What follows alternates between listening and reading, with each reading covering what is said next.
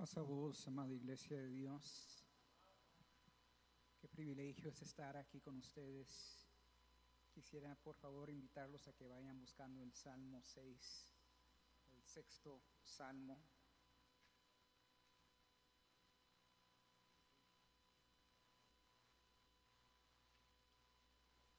Quisiera leer de los versículos 4 al 7, el Salmo 6. Salmo 6, versículos 4 al 7, donde el salmista hace el siguiente clamor. Vuélvete, Señor, rescata mi alma, sálvame por tu misericordia, porque no hay en la muerte memoria de ti. En el Seol, ¿quién te dará gracias? Cansado estoy de mis gemidos Todas las noches inundo de llanto mi lecho.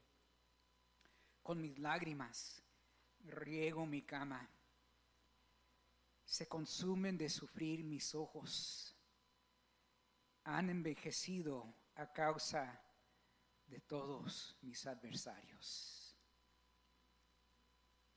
El salmista dibuja una agonía, una tristeza, un sufrimiento tan real, tan denso.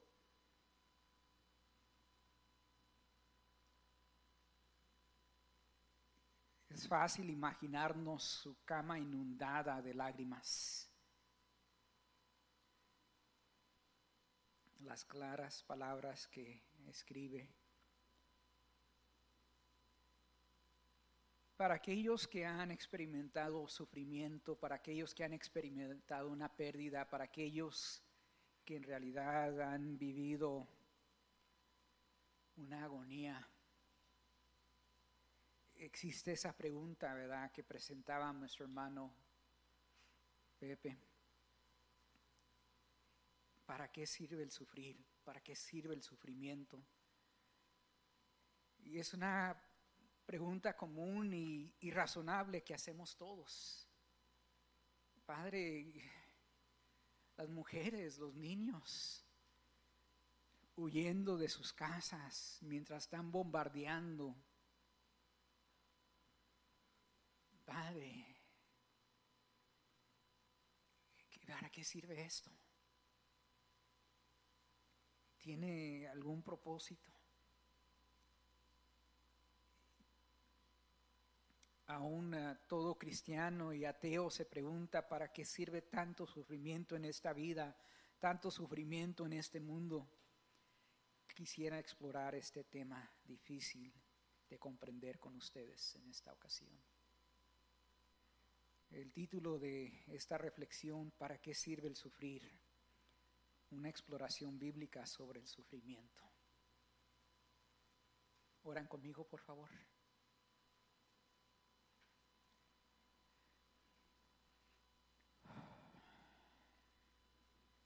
Padre Santísimo, Dios de toda misericordia y toda gracia, no tenemos que mirar tan lejos para ver sufrimiento. Ciertamente nosotros, es cierto, somos privilegiados. Nuestra peor queja es que la gasolina está muy cara. Nos da vergüenza, Padre amado, en veces cuando comparamos nuestras agonías, entre comillas, Padre amado, con el sufrimiento de la mayoría de la población de este mundo, Padre amado. Somos privilegiados, Padre amado. Pero en todo, entre todo esto sí hay sufrimiento real, Padre amado. Hay injusticias. Hay crueldad, tiranía, Padre amado, que nos hace reflexionar y preguntar, Padre amado, ¿de qué sirve esto? ¿De qué sirve de que el rico siga haciéndose más rico y el pobre, por más que desgasta sus dedos, sus uñas, tratando de salir de su situación, parece nunca avanzar? ¿De qué sirve esto, Padre? Por favor, ayúdanos a explorar este tema. Padre amado, no creo que podamos responderlo en esta ocasión completamente, pero ayúdanos a acercarnos más a una comprensión sobre esto. Por favor, Padre amado, derrama de tu Espíritu Santo sobre este miserable que tiene el privilegio de levantarse, ponerse de pie delante de tu pueblo, Padre amado, y derrama de tu Espíritu Santo sobre todo tu pueblo, Padre amado. Que las palabras que quedan inadecuadas, que quedan ineficientes, que quedan incompletas, tu Espíritu Santo las complete en cada corazón. Que las respuestas que todavía, las preguntas que todavía no tienen respuesta, o las respuestas que todavía buscamos, Padre amado, tu Espíritu Santo de alguna manera traiga esa paz a nuestro corazón. Que podamos aceptar precisamente como estamos cantando, estábamos cantando tú sigues en control. Y como tú sigues en control, te adoraremos. Y esperaremos en ti. Manifiéstate, por favor, Padre amado. Te lo ruego, Padre amado, en el nombre maravilloso de esperanza, de victoria, de todo lo bueno que tenemos. En nombre de tu Hijo Jesucristo, nuestro Redentor. Amén. Amén. Por favor, ah, sigamos explorando este tema. Ahora en, el, en la carta o libro de Apocalipsis. Si buscan el último libro de sus Biblias, Apocalipsis o la Revelación, su capítulo 2 y vamos a leer el mensaje a esta congregación que existió allí por el año 95 de nuestra era, pero trata a la iglesia que sufre. Apocalipsis 2, voy a leer de los versos 8 al 11. Y no podemos darle todo el tiempo que se merece esta maravillosa carta, pero vamos a brevemente tocar unos puntos altos para considerar este mensaje. Dice así, Apocalipsis 2 del 8 al 11. Y escribe al ángel de la iglesia en Esmirna, el primero y el último, el que estuvo muerto y ha vuelto a la vida, dice esto. Yo conozco tu, tribulación y tu pobreza, pero tú eres rico. Y la blasfemia de los que se dicen ser judíos y no lo son, sino que son sinagoga de Satanás. No temas lo que estás por sufrir. He aquí, el diablo echará a algunos de vosotros en la cárcel para que seáis, seáis probados y tendrás tribulación por diez días. Sé fiel hasta la muerte y yo te daré la corona de la vida. El que tiene oído, oiga lo que el Espíritu dice a las iglesias. El vencedor no sufrirá daño de la muerte segunda. Desglosemos brevemente esta carta y los invito a que la vuelvan a estudiar después cuando tengan más tiempo. Pero empecemos por el verso 8. Y escribe al ángel de la iglesia en Esmirna. Esmirna es un perfume, una fragancia que simboliza el sufrimiento de los santos de Dios. Y, qué curioso, ¿verdad? Es un perfume muy caro, muy especial, pero que simboliza una fragancia agradable delante de Dios. Y eso nos pone, nos ponen en, en esa cógnita, ¿verdad? ¿Acaso le agrada a Dios el sufrimiento de su pueblo? Vamos a explorar eso. Por favor, no, no contesten esa pregunta todavía, pero la respuesta va a ser que no exactamente. Pero es algo que honra a Dios. El verso 8 también dice, el primero y el último, el que estuvo muerto y ha vuelto a la vida. Es el que dice esto, el que estuvo muerto y ha vuelto a la vida. Creemos en la resurrección porque Jesús resucitó entre los muertos. O sea, que lo, lo, peor que te puede pasar en esta vida no es lo que puede pasar en la eternidad. Creemos. Y claro, todos le tenemos cierto miedo a la muerte. Eso es lo normal. Eh, el, el, cuerpo humano, el cerebro humano tiene eh, algo químico que hace que cuando está deficiente de oxígeno empiece a sentir ese pánico, ese nerviosismo, esa inestabilidad, que es una señal que dice algo está mal. El corazón no está bombeando bien, los pulmones, pulmones no están oxigenando bien, algo no está bien y el cerebro manda señales, alarmas al cuerpo. Y es, es, algo incontrolable.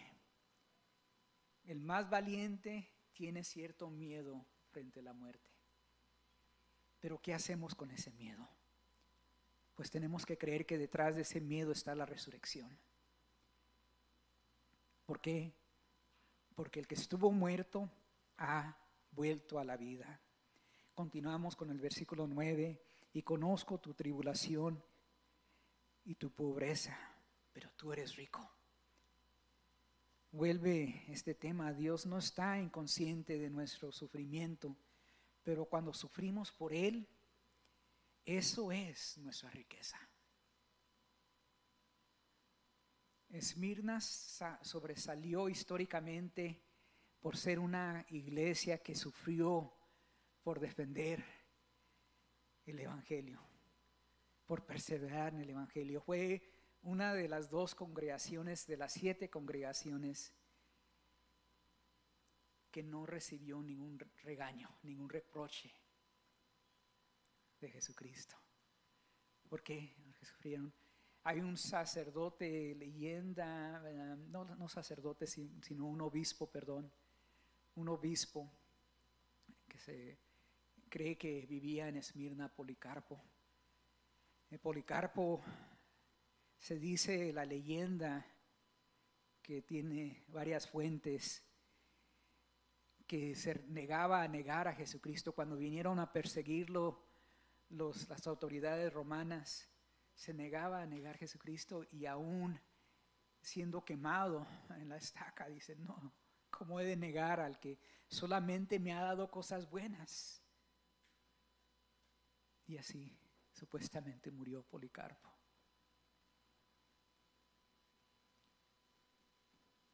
Y eso está halagando nuestro Señor Jesucristo a través de esta carta. Versículo 10 dice, no temas lo que estás por sufrir. He aquí el diablo, las autoridades de este mundo echará a alguno de vosotros en la cárcel para que seáis probado y tendréis tribulación por diez días. Sé fiel hasta la muerte y yo te daré la corona de la vida. Dice allí, ah, lo que estás a punto de sufrir, seguramente va a haber sufrimiento pero el sufrimiento será limitado. Dice, aquí en este caso dice por 10 días. Y hay teorías de que fueron esos 10 días. Una teoría que quizás fueron 10 emperadores romanos que persiguieron a la iglesia durante la época de Esmirna. Pero también lo que se traslada de estas iglesias de, de Apocalipsis 2 y 3 es que creemos y queremos creer, yo quiero creer que hoy en día hay congregaciones que son como la congregación de Esmirna. No necesariamente toda la congregación, no, no necesariamente todos los 250 miembros del ANAM, pero dentro de esos 250 miembros del ANAM, sería excelente si fueran, hay una congregación de Esmirna, que hermanos, van a venir eventualmente las autoridades y decir, o rechazas a Jesucristo o no puedes comer. Ni, ni, tú, ni tus hijos. Yo me aguanto, pero aguanto ver a mis hijos con hambre.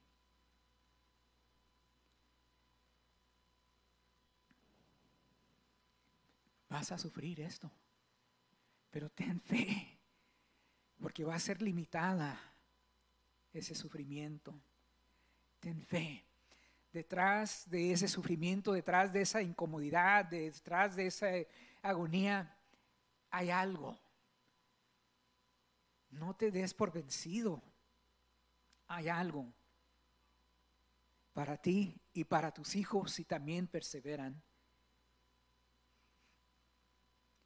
Los que sean de la iglesia de Esmirna, vamos a sufrir. Me quiero contar entre ellos, pero el sufrimiento tiene su límite. Y el versículo 11, este breve repaso de ese pasaje, de esa porción, el que tiene oído, oiga lo que el Espíritu dice a las iglesias. El vencedor no sufrirá daño de la muerte segunda. Y esa es una promesa excelente. El que persevere con su fe puesta en Dios no sufrirá la segunda muerte, la cual es la muerte para los que nunca aceptan el perdón de Dios a través de Jesucristo. Los que se niegan y absolutamente rechazan a Jesucristo van a sufrir la segunda muerte, que es la, la última muerte, la definitivamente de aquí ya no te vas a volver a levantar. No te alcanza el tiempo para explicar todo eso.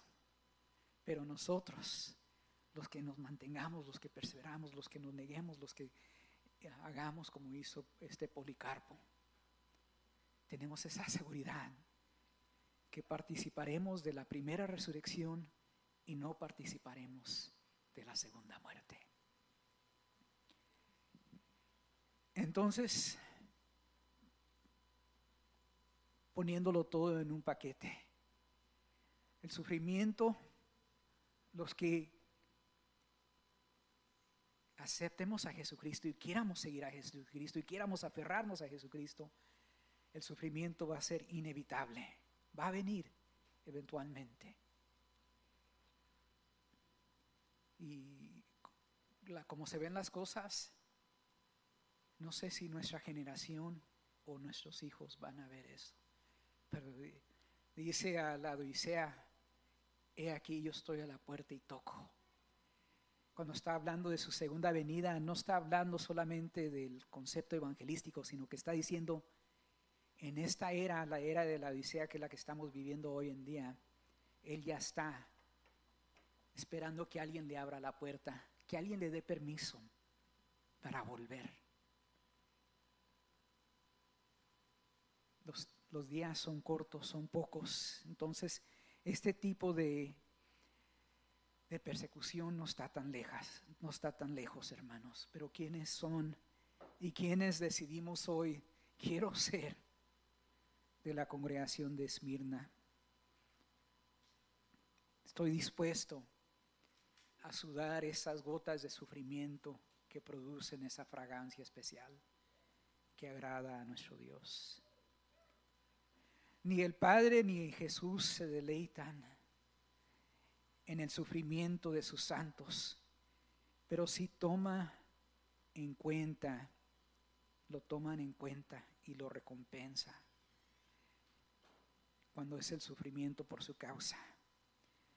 Vamos, busquen por favor conmigo hoy si vamos a encontrar muchos pasajes. Marcos 8, 35. Verifiquen que estoy leyendo el pasaje correcto. El Evangelio de acuerdo a Marcos.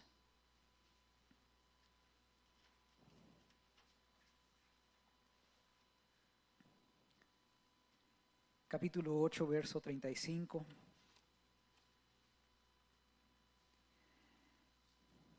Dice así, porque el que quiere salvar su vida, la perderá, pero el que pierda su vida, muy importante la siguiente cláusula, por causa de mí y el Evangelio la salvará.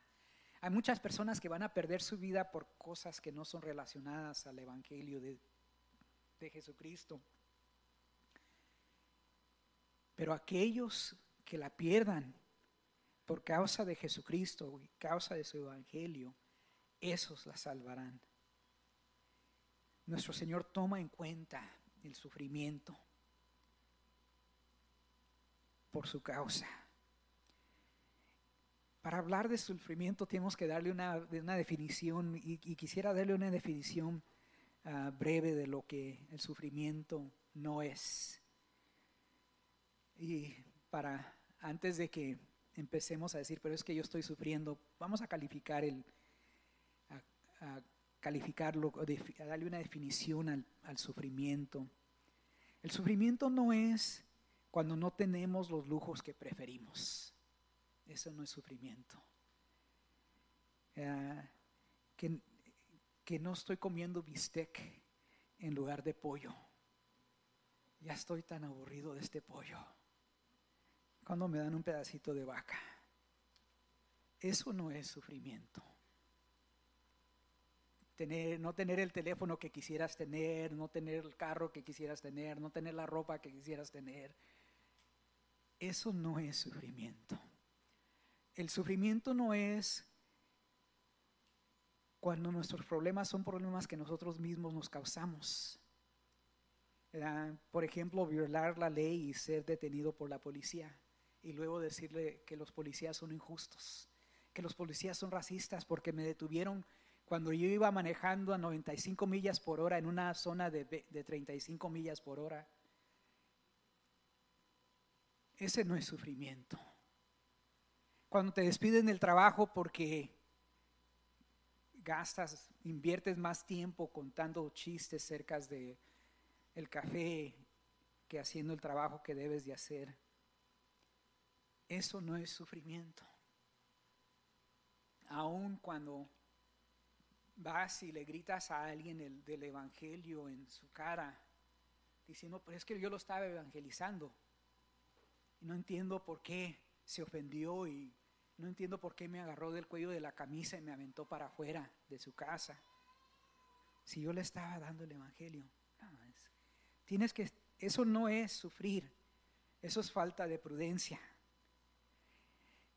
El, evangelio, el sufrimiento no, no, es cuando, no, no es cuando por la, no es por la causa de Jesús, cuando no es, cuando por la causa, perdón, creo que aquí el sufrimiento no es cuando no es por la causa de Jesús ni su evangelio, ¿verdad? Ah, perdón, aquí, eh, por ejemplo, cuando sufrimos por las cuestiones de partidos políticos o movimientos de justicia social que están de moda. Y, esto y aquello. Um, es bueno estar consciente de lo que está pasando, ¿verdad? Pero eh, si se trata de un movimiento social y no se trata de Jesús, no se trata del Evangelio, en realidad no es el sufrimiento del cual estamos hablando aquí. Es bueno buscar la justicia, pero que sea la justicia de Jesús, de Dios. No los argumentos falsos, los argumentos fuera de contexto que se presentan ahorita. Eso, el sufrimiento es cuando es por la causa de Dios Sufrimiento es cuando verdaderamente eres deprivado de libertades, cuando verdaderamente eres eh, privado de derechos por ser cristiano.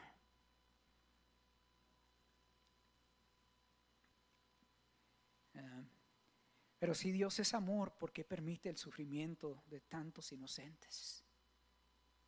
Bueno, eh, el primer error que tiene esta pregunta es que en realidad no hay inocentes. Eh, pero supongamos que se puede hacer este argumento. Recordemos que el, origen del sufrimiento y la injusticia no es de Dios, ¿verdad? Porque hay sufrimiento en la creación de Dios, Génesis 3. Si quieren pueden volver a, a llegar allí, recordemos en realidad por qué está el mundo tan torcido. En Génesis 3, ahora vamos al primer, desde el último libro de la Biblia al primer libro de la Biblia. Génesis 3, voy a leer los versículos 17 al 19. Entonces dijo Adán, por cuanto has escuchado la voz de tu mujer y has comido del árbol del cual te ordené diciendo, no comerás de él, maldita será la tierra por tu causa. Con trabajo comerás de ella todos los días de tu vida. Espinos y, abrojos te producirá y comerás de las plantas del campo.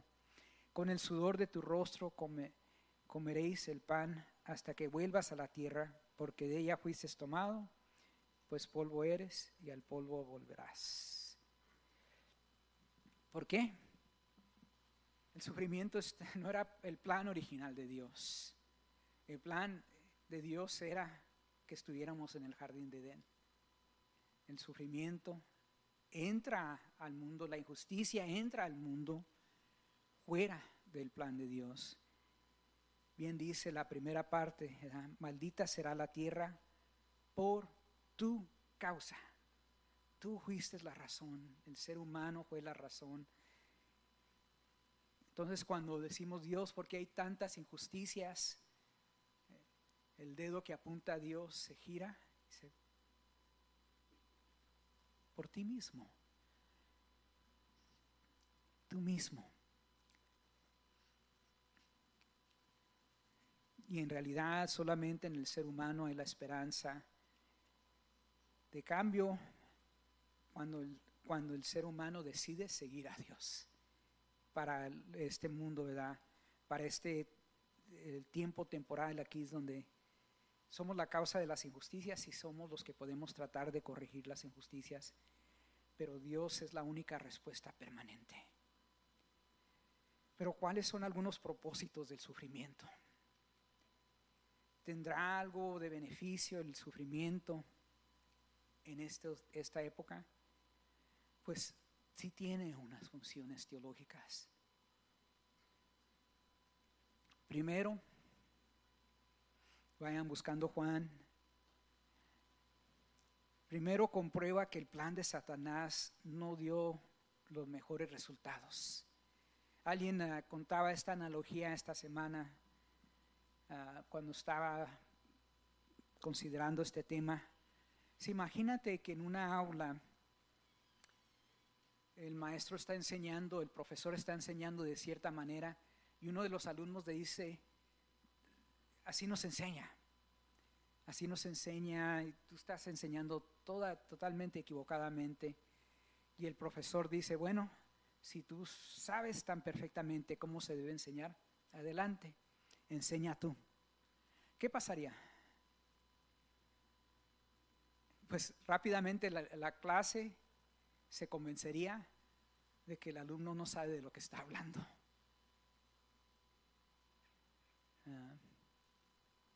Y así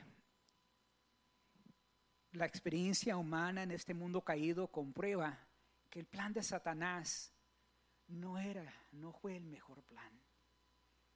Que el tratar de ser dioses de nuestras propias vidas no es la mejor solución. De que el ser humano esté en control no es la mejor solución. Que tenemos que cederle el control a Dios. Pero vamos a leer Juan Busquen eh, Juan capítulo 8. El octavo capítulo del Evangelio de acuerdo a Juan.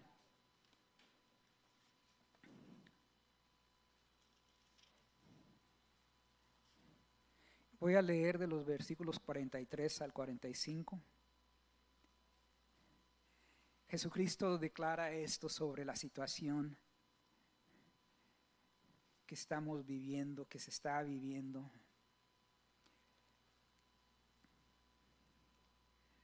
Juan 8, 43 al 45 dice, ¿por no, ¿por qué no entendáis lo que digo? Porque no podéis, porque no podéis oír mi palabra. Sois de vuestro padre el diablo y queréis hacer los deseos de vuestro padre. Él fue un homicida desde el principio y no se ha mantenido en la verdad porque no hay verdad en él.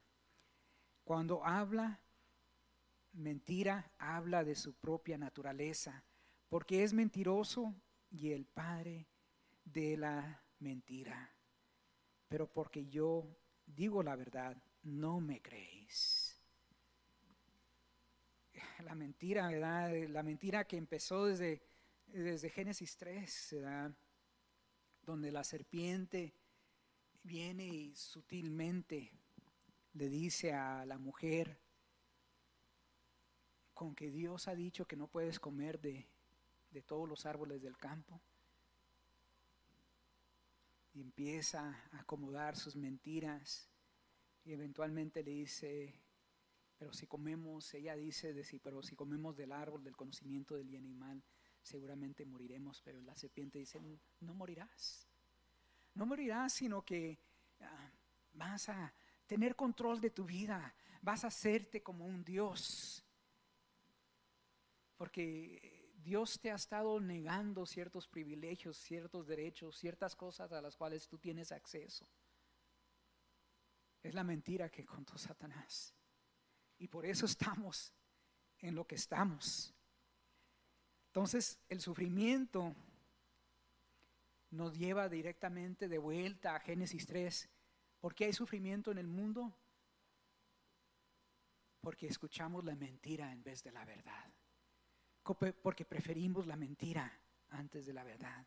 Por eso hay tanto sufrimiento, por eso hay tanta injusticia porque el plan de Satanás que, que, ofreció la idea de que de alguna manera el ser humano podía hacer las cosas mejor de la, de de la, que la manera que las estaba haciendo Dios, no funcionó, no funcionó. Y cuando aprendemos por fin a que yo no soy Dios, que tengo una tendencia, una propensidad a, echar las cosas a perder. Mientras más trato de controlar mi, mi mundo, más frustración, más cosas echo a perder. Tengo que soltarle las manos, soltarle el control a Dios.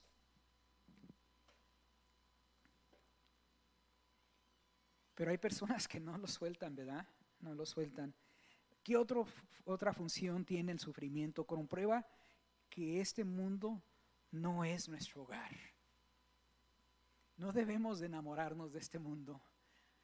Y el sufrimiento nos ayuda a recordar que no debemos de hacer eso, que somos peregrinos y extranjeros, ¿verdad? Pasando, atravesando este mundo. Ahora vamos a Hebreos 11. Habla de Abraham diciendo Hebreos 11, 8 al 10.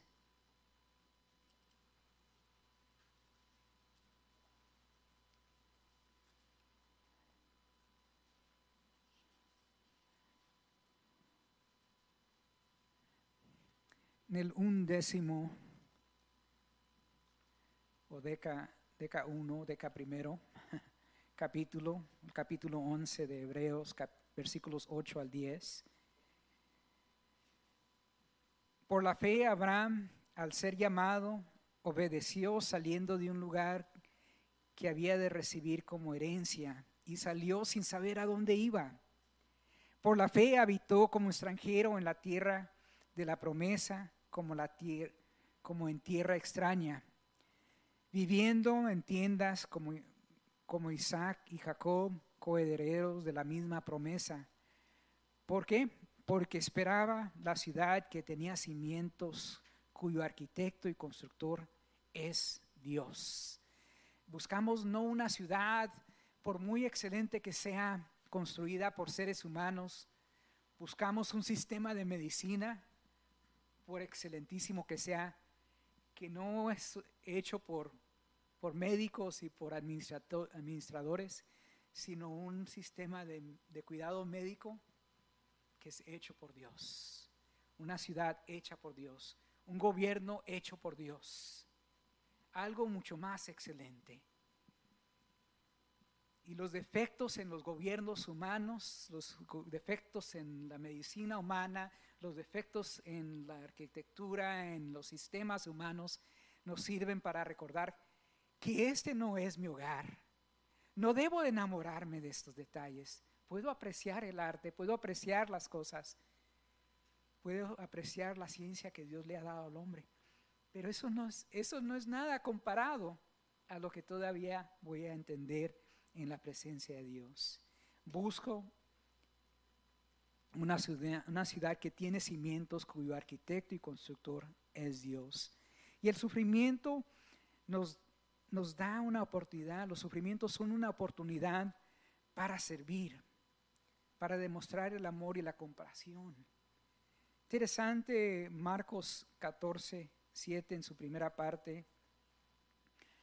No más, si quieren encontrarlo, pero lo voy a leer de mis apuntes. Dice, porque los pobres siempre los tendréis con vosotros, y cuando quieráis los podréis, les podréis hacer bien.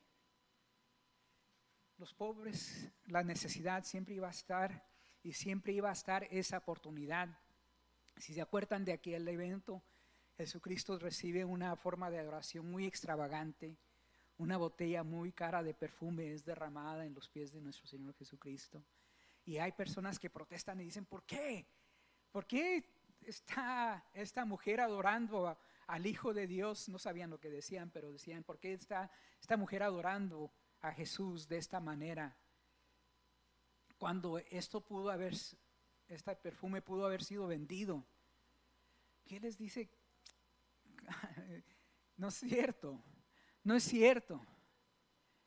Ustedes en realidad no, no, se, no, no están tan preocupados de la injusticia de, que, de atender a los pobres.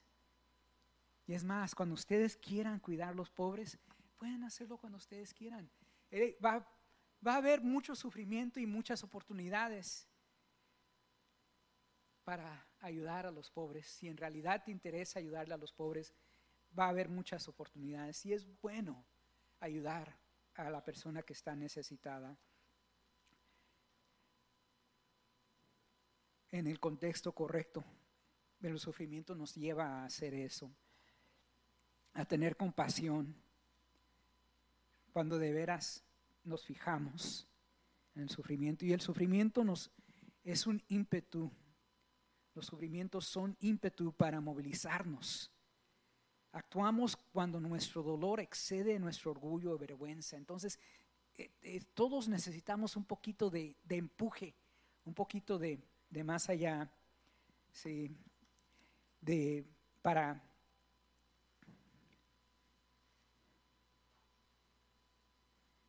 para andar, para darnos cuenta que necesitamos movilizarnos. Vamos ahora sí, Efesios 4, 22 y 24, al 24. Efesios 4, 2 al 24.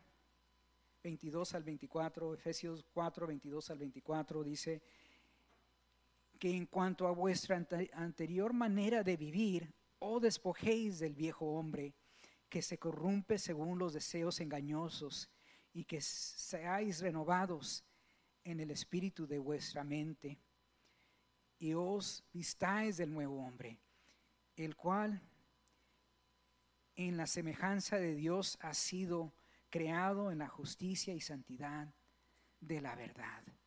Cuando nos damos cuenta de eh, las cosas corruptas, especialmente el sufrimiento que nosotros mismos hemos causado, eso es un ímpetu, es un empuje, esa amigable, ese amigable empuje que necesitamos para movilizarnos, para vestirnos de algo nuevo. Pero el, dolor tiene que exceder nuestro orgullo, tiene que exceder nuestro miedo, tiene que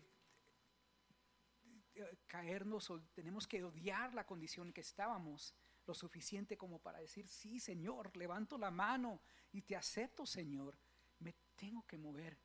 Pero mientras el orgullo sea más que nuestro dolor, mientras Dios no aplique suficiente sufrimiento, hay muchas personas que no se mueven, que solamente a, a las malas se entienden. Y todavía va a haber mucha gente que no va a entender. Entonces, ¿cómo superamos el sufrimiento? Superando el sufrimiento tenemos que movernos, hacer una decisión, desarrollar una disciplina, deleitarnos en esa disciplina y así llegar a nuestro destino. So, la decisión, voy a leer este pasaje de aquí de mis apuntes para ir moviéndonos más rápido. La decisión, me encanta la decisión de Josué. Apunten si quieren apuntar o si son, pueden encontrar Josué 24, donde hace aquella declaración tan importante, Josué 24. Tenemos que hacer este tipo de decisión. Josué 24, 14 al 15. Una vez más, Josué 24, 14 al 15. Ahora pues, temed al Señor y servidle con integridad y con fidelidad. Quitad los dioses de vuestros padres. Quitad los dioses que vuestros padres sirvieron al otro lado del río y en Egipto y servid al Señor. Y si no y si no os parece bien servir al Señor, escoged hoy a quién habéis de servir. Si a los dioses que sirvieron vuestros padres, que estaban al otro lado del río, o a los dioses de los amorreos en cuya tierra habitáis. Pero yo y mi casa serviremos al Señor, serviremos a Jehová, serviremos a este Dios específico, al Dios de Israel. Ustedes decidan, pero decidan. Porque si no decides, nunca vas a cambiar tu destino. Pero ¿es suficiente una decisión? En realidad no. Tienes que desarrollar una disciplina. Una disciplina es cuando esa decisión se hace una realidad cada día. Es cierto, decidí bajar de peso. Hoy quería bajar de peso, pero mañana me ganó, me ganó el, el emparedado de nieve que estaba en el refrigerador. Tengo que desarrollar esa disciplina. Hebreos 12:11 dice, quieren apuntar Hebreos 12:11, la disciplina, hablando de la disciplina al presente, en Hebreos 12:11 dice, al presente ninguna disciplina parece ser causa de gozo, sino de tristeza. Sin embargo, a los que han sido ejercitados por medio de ella, o sea, por medio de la disciplina, les da después fruto apacible de justicia. ¿Quieres que tu decisión tenga impacto? Tienes que seguir el siguiente paso, desarrollar una disciplina. Quiero bajar tanto peso, quiero ah, leer la Biblia más, quiero orar más. ¿Cuál es tu plan? ¿Cuál es tu estrategia? ¿Cuál es tu disciplina? ¿Cómo vas a poner una alarma o vas a desarrollar una, preparar un espacio, preparar un tiempo para lograr esa disciplina. voy a practicar la disciplina de no enojarme tanto. ¿Cómo lo vas a hacer? Tienes que reconocer cuando te vas a enojar y decir, tengo que, cada vez que, que se presente esa situación, pensar, analizar, desarrollar una disciplina. Y cuando esa disciplina se convierta en un deleite, ya no un trabajo, sino que algo que, nos gusta, que ya nos gusta levantarnos en la madrugada para orar, que nos gusta ah, hacer el devocional todos los días, ya nos gusta, es cuando se, empieza a recibir el beneficio. El Salmo 119, versículos 34 al 36, habla de cuando la disciplina se convierte en un deleite. Ahora Voy a leer el Salmo 119, 34 al 36. Dame entendimiento para que guarde tu ley y la cumpla de todo corazón. Dame ese tipo de entendimiento. dame ese tipo de entendimiento. Hazme andar por las sendas de tus mandamientos, porque en ellas me deleito. He desarrollado esa disciplina que se convierta en un deleito. Me deleito en tus caminos. Inclina mi corazón a tus testimonios y no a la ganancia deshonesta. Cambia mi corazón de tal manera de que para mí sea un deleite, no endeudarme, que para mí no sea, sea un deleite eh, no responder de una manera negativa, que para mí sea un deleite invertir el tiempo en las cosas que importan. Y cuando logramos hacer esa transformación de, de decisión a disciplina, a deleite, es cuando nos podemos acercar a un destino nuevo un destino nuevo. Romanos 8, 18 dice esto. Dice, pues considero que los sufrimientos de este tiempo presente no son dignos de ser comparados con la gloria que nos ha de ser revelada. Romanos 8, 18. Romanos 8, 18. Pues considero que los sufrimientos de este tiempo presente, por muy feos que sean, por muy tristes que sean, por muy irritantes que sean, no se comparan con la gloria que nos ha de ser revelada. ¿Se pueden imaginar eso? Toda la oscuridad que hay en el mundo, toda la tristeza, la injusticia que hay en el mundo, no se compara a la gloria que nos va a ser revelada. ¿Qué ha de ser?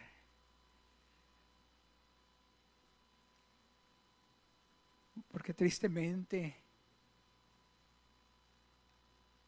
hay mucha oscuridad en este mundo. Sí hay tráfico de mujeres y de niñas, lo que hacen los, los coyotes en las fronteras, lo que hacen los narcotraficantes. Tristemente, pudiéramos decir que solamente los criminales, es, pero lo que hacen los gobiernos.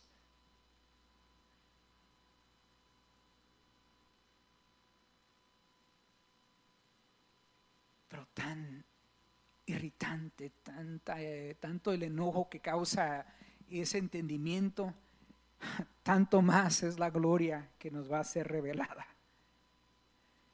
Y eso me da esperanza porque simplemente acordándome de las cosas que vienen a mente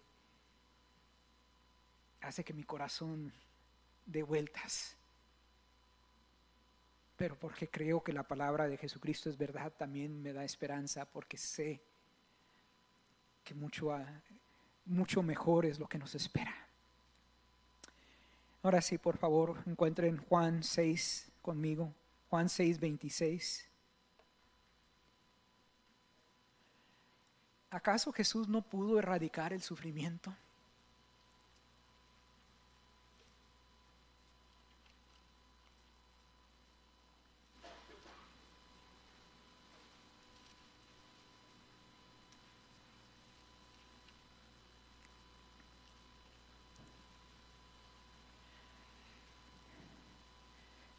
Esta es la, este concepto en, en términos teológicos se llama la teodicea de Dios. ¿Acaso Dios no pudo no puede erradicar el sufrimiento? Eh, la teodicea o la batalla, la jornada larga de, en teología de Dios, la teodicea de Dios, es, consiste de si Dios es todopoderoso, ¿acaso no es lo suficientemente poderoso para quitar la maldad del mundo? Te aseguro que sí lo es suficientemente poderoso para quitar la maldad del mundo. Pero entonces, si es lo suficiente poderoso, pero también es todo sapiente, omnisapiente, todos sabe todo. Habrá cosas que en realidad Él no sabe que están pasando.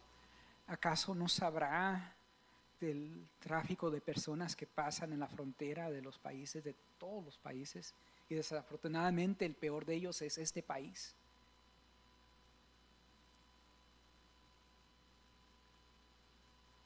¿Acaso no sabrá del tráfico de personas, de niños que está pasando?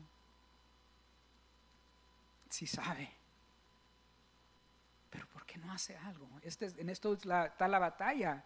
Entonces, si, si es todopoderoso y es todo sapiente, entonces mm, no es amor. Pero nuestro Dios es, el término es omnibenevolente o todo amor que de todos los ángulos, de por donde quiera que te acerques a Él, Él es amor. Aún en las justicias que tiene que ejercer, que ejecutar, lo hace por amor. Si te pones a analizar las ocasiones que, que tuvo que ejecutar justicia, lo hizo por amor lo hizo en amor. Porque por donde quiera que te acerques, nuestro Dios es amor. Pero si, si es omnipotente, omnisapiente y omnibenevolente, ¿por qué no hace algo? Y esa es la, esa es la pregunta, ¿verdad? ¿Acaso Dios no pudo erradicar el sufrimiento? Eh, eh, Juan 6, 26 al 29 nos da una ventanilla a la realidad lo que tiene que pasar.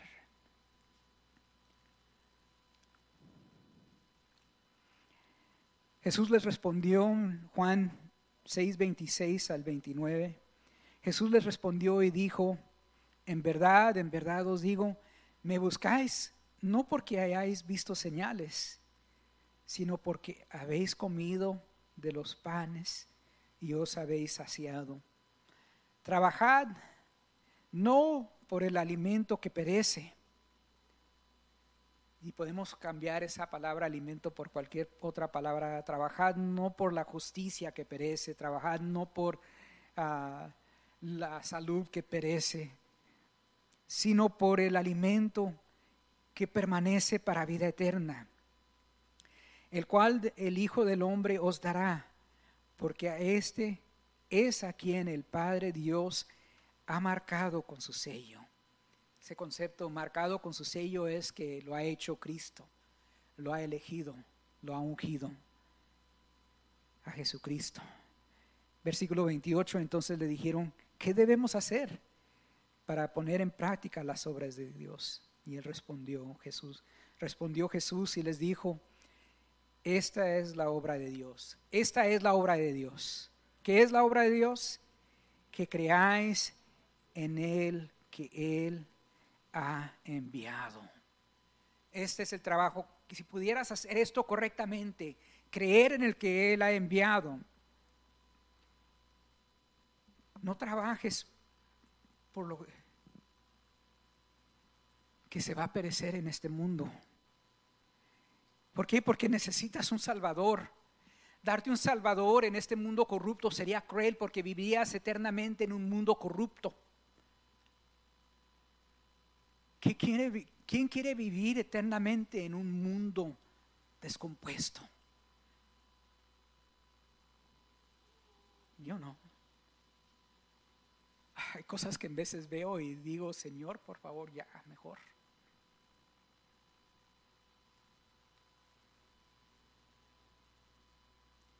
Si fuera una eternidad de estar viendo al ser humano maltratarse uno al otro de la manera que nos maltratamos no, no. Necesitamos algo radicalmente diferente. Y eso radicalmente diferente procedió, en efecto, del sufrimiento, de la muerte más injusta, más horrenda, más temible de toda la historia del ser humano, la crucifixión. Y no siendo suficiente la muerte sobre una cruz de nuestro Señor Jesucristo, murió injustamente en el lugar de un criminal, y no de cualquier criminal, de Barrabás, un criminal de criminales. Y a través de esa injusticia, a través de esa crueldad, a través de ese sufrimiento, ganó nuestra salvación. ¿Para qué sirvió el sufrimiento? Jesucristo lo utilizó para ganar nuestra salvación. ¿Para qué sirvió la injusticia? Jesucristo la utilizó para ganar tu salvación y mi salvación, hermano, hermana, amigo, teleoyente. Para eso sufrió, para eso sirvió el sufrimiento. Vamos concluyendo con Filipenses 3. Filipenses 3, la carta de Pablo a los filipenses, su tercer capítulo.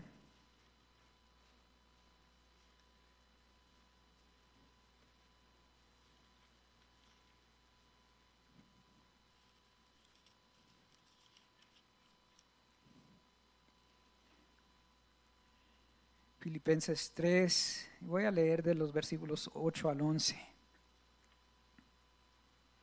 Por favor, lean con su vista. Habla de esto sobre ese evento increíble que hizo, esa obra increíble que hizo nuestro Señor Jesucristo por nosotros. Filipenses 3, 8 al 11 y aún más. Yo estimo como pérdida todas las cosas en esta, cosas en vista del, incomparable valor de conocer a Cristo Jesús, mi Señor. Y aún más yo estimo como pérdida todas las cosas en vista del incomparable valor de conocer a Cristo Jesús, mi Salvador. Porque quién lo por quien lo he perdido todo y lo considero como basura a fin de ganar a Cristo y ser hallado en Él, no teniendo mi propia justicia derribada de la ley, sino la que es por la fe en Cristo, la justicia que procede de Dios sobre la base de la fe, y conocerle a Él el poder de la resurrección y la participación en sus padecimientos llegando a ser como Él en su muerte, a fin de llegar a la resurrección de entre los muertos. Pablo tenía mucho de qué envanecerse, pero dice, todo eso es basura, todo eso es desperdicio, todo eso no tiene sentido aún si lo hubiera hecho correctamente, no tiene propósito. Y en muchas maneras lo hizo correctamente. Pero dice, todo eso no sirve en comparación a la obra que hizo Jesucristo en la cruz. No solamente en la cruz, sino cuando se levantó de la tumba. Y dice, yo estoy dispuesto. Y me encantaría lo que está lo que está implícito en lo que dice Pablo. Me encantaría morir como Él, ser partícipe de su muerte para saber que puedo ser partícipe de su resurrección. De su resurrección. Porque tanto mejor es lo que nos espera que cualquier cosa que podamos recibir en esta vida. ¿Para qué sirve el sufrimiento? Para hacernos recordar que no somos de aquí que tenemos que movernos hacia ese lugar, que buscamos un lugar diferente, un hogar diferente, que buscamos una manera de vida diferente, que aún la mejor vida que pudiéramos lograr en esta vida no se compara a la vida que vamos a vivir en la presencia de nuestro Dios. Que aún la mejor justicia, la mejor economía, la mejor salud, la mejor todo eso que se puedas imaginar que tú quieres, no se compara a lo que vas a vivir, lo que vas a experimentar. ¿Para qué sirve el sufrimiento? Para que nos sigamos acordando de eso. No nos conformemos con lo de este mundo. Porque lo mejor de este mundo es basura, es desperdicio comparado a lo que nos espera. Y eso es como para que nuestro cerebro se maraville. Quisiera terminar esta reflexión leyendo algo que no está en la Biblia, pero es muy importante. Es una oración, se llama la oración de serenidad de Reinhold Niebuhr. Eh, Reinhold fue un teólogo que vivió de 1892 ah, a 1971 y ah, exploró algo este tema del sufrimiento. Y ustedes van a reconocer la primera parte de la oración de la serenidad, pero donde me gustaría que en realidad escuchen es en la parte que no es comúnmente conocida. Dice así la oración de la serenidad de Reinhold Neighbor. Dios, concédeme la serenidad para aceptar las cosas que no puedo cambiar. Muy buen consejo. El valor para cambiar las cosas que puedo cambiar. Ayúdame a hacer esa decisión, esa disciplina, ese deleite para cambiar mi destino. El valor para cambiar las cosas que puedo cambiar. Y la sabiduría para conocer la diferencia porque en veces no sé la diferencia.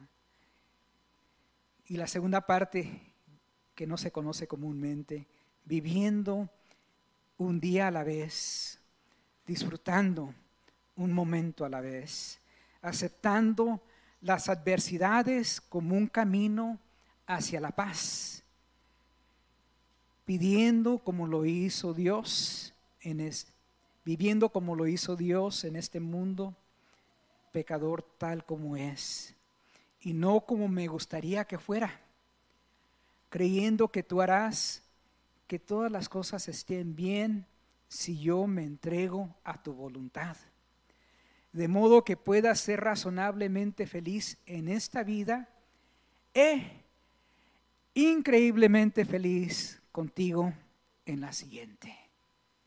Amén.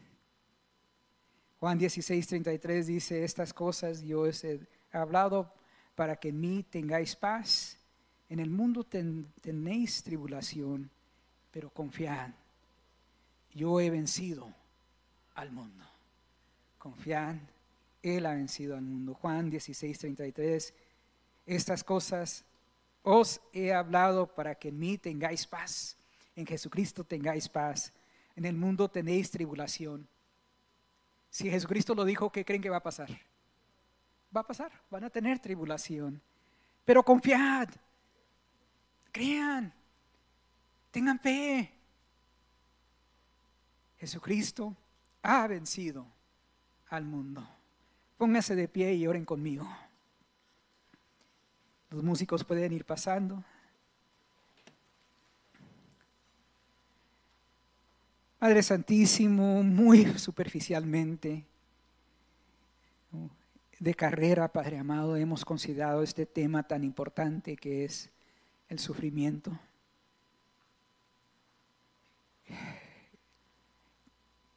Toda célula de nuestro ser quisiera huir del sufrimiento, Padre amado, en veces. Ah, no lo hacemos muy bien, no, no procesamos el sufrimiento muy bien, Padre amado. Tenemos ese, ese defecto. No nos gusta la incomodidad. Pero ayúdanos, Padre amado, a desarrollar una visión más allá de la incomodidad inmediata. Ayúdanos a desarrollar esa visión que dicen, es, que esto es parte de este, esta realidad. Pero hay algo mejor. para nosotros del otro lado. Hay algo mejor que nos espera. Que Padre amado, e, eso pueda de alguna manera hacer eco, que eso pueda de alguna manera tomar raíz en nuestro corazón, que eso pueda de alguna manera hacer que hierva el fuego de nuestro, que encienda el fuego de nuestro ser, para que eso nos mantenga